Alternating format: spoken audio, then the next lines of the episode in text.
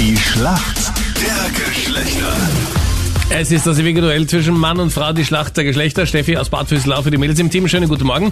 Warum kennst du dich denn gut aus in der Welt der Männer? Naja, ich habe schon in jungen Jahren in der Gastronomie gearbeitet Okay. und äh, da kriegt man halt auch viele Gespräche mit von den Männern und bin verheiratet. Insgesamt äh, haben wir drei Burschen und also eher Männerhaushalt. Also das halt. heißt, Da kriegt man es schon steht viel mit. 1 zu 4 bei euch daheim. ja. Du, und wie ist das in so einer Männer-WG? ja, also ich mag das eigentlich.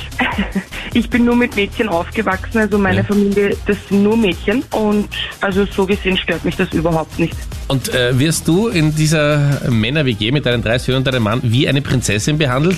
Oder hast du manchmal das Gefühl, und es liegt dir auf den Lippen, hey, ich bin hier nicht die Angestellte? Also 50-50. Es gibt Tage, da zum Beispiel am Sonntag, da macht mein Mann Frühstück mit den Kindern. Das ist, also da fühle ich mich schon wie eine Prinzessin. Aber dann gibt's halt noch sechs andere Wochentage, ne? Genau. Dein Gegner heute in der Früh ist während der Schlacht der Geschlechter. Schönen guten Morgen. Guten Morgen, Daniel aus St. Pölten. Guten Morgen, Daniel. Wie Morgen. geht's dir denn? Ja, ganz gut. Also wird schon besser. Wird schon besser, wieso? War's nicht so gut, oder? Ja, ich und meine Tochter sind krank. Oh je, was habt ihr denn? Ja, normale Grippe, also Schnupfen, Husten. Wie Ja. man das jetzt auch immer dazu sagen muss, ja, das muss gell? man sagen.